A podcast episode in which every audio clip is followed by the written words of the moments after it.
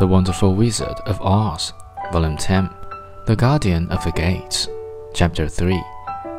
They passed by several of these houses during the afternoon, and sometimes people came to the doors and looked at them as if they would like to ask questions.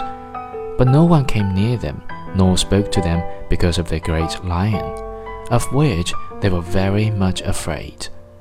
The people were all dressed in clothing of a lovely emerald green color and wore big hats like those of the Munchkins.